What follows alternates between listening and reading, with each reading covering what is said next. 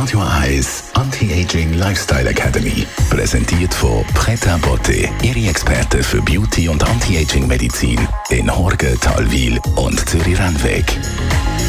pretabotte.ch Älter werden ist ja eigentlich eine gute Sache. Man wird souveräner, gelassener, hoffentlich auch ein bisschen weiser. Gleichzeitig muss man sich aber auch immer mehr gegen den Strom stellen, damit man nicht abbaut. Im Hirn, in den Muskeln, da muss man dranbleiben. Und das Gleiche passiert auch mit der Haut, weiss unsere Anti-Aging-Expertin. Da muss man auch dranbleiben, weil man mit den Jahren Kollagen und damit Spannkraft verliert. Frau Dr. Zepter.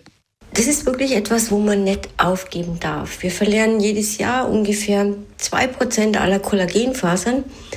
Aber nach der Menopause, in den ersten fünf Jahren danach, sind es 30 Prozent. Da macht es dann nochmal einen rechten Sprung.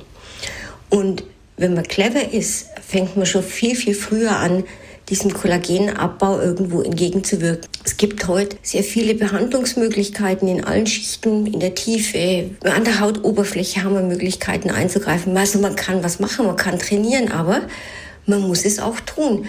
Weil sonst, wie gesagt, verliert man halt Stück für Stück das Kollagen. Und eine wichtige Sache möchte ich sagen, wir machen Behandlungen, möglichst in allen Schichten, damit das ganze Gerüst wirklich in die Gänge kommt. Aber wir müssen dafür die Haut auch entsprechend mit Nährstoffen versorgen. Und zwar tatsächlich einerseits über die Nahrung, indem man genügend Eiweiß isst, denn nur mit bestimmten Aminosäuren kann man überhaupt Kollagen produzieren. Wir brauchen aber auch enorm viel Vitamin C, denn nur das Vitamin C bindet die Kollagenfasern so zusammen, dass sie auch tatsächlich ein Gerüst bilden. Über die Nahrung hinaus können wir natürlich auch diese Nährstoffe direkt in der Haut deponieren, zum Beispiel eben mit der Mesotherapie.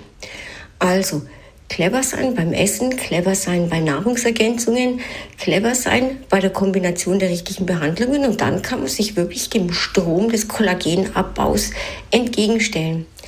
Und eine ganz wichtige Sache auch nicht vergessen, zu jeder Kollagenfaser gehört Hyaluron. Das ist im Prinzip das Medium, in dem sich die Fasern bewegen können. Ich sage immer, stellen Sie sich vor wie ein Aquarium, wo ein Farn drin ist, der sich bewegen kann im Wasser. Wenn der Wasserspiegel sinkt, irgendwann kann sich der Farn nicht mehr bewegen.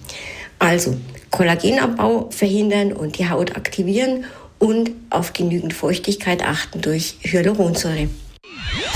Radio Eyes Anti-Aging Lifestyle Academy.